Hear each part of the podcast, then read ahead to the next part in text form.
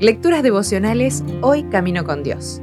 Escrita por Carolina Ramos y narrada por Alexis Villar. Hoy es 8 de octubre, una orden difícil.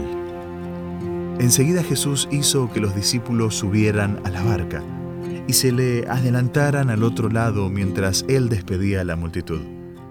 Mateo 14:22 La orden era extraña.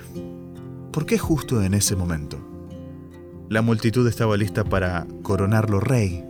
¿Qué más querían? Los curaba y les daba de comer, satisfacía sus necesidades. ¿Acaso es que era demasiado modesto y había que insistirle un poco más? Estaban dispuestos a hacerlo, pero no entendían. Jesús, como en estado de emergencia, como muchas veces nuestros padres nos hicieron obedecer rápidamente sin preguntar, previendo algo que nosotros no alcanzábamos a ver, mandó a los discípulos que se fueran. Todo había quedado en la nada. Pero Jesús les habló con una autoridad que nunca había usado con ellos.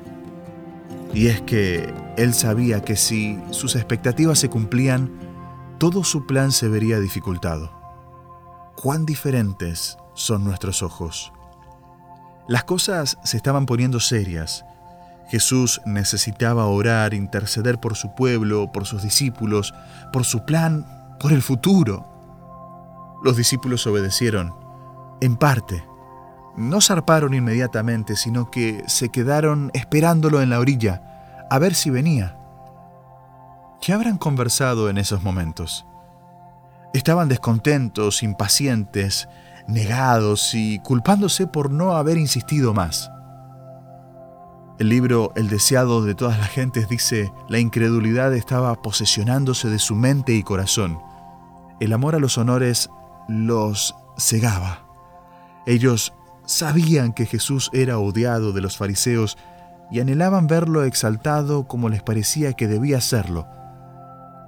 Estar unidos con un maestro que podía realizar grandes milagros y sin embargo ser vipilendiados como engañadores era una prueba difícil de soportar.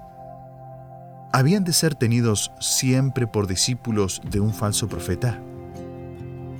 Así siguieron en sus maquinaciones, hasta que la noche oscura se convirtió solo en reflejo de la oscuridad espiritual que los cegaba. Llegó la tormenta desesperante y con vanos esfuerzos vieron que necesitaban a su maestro.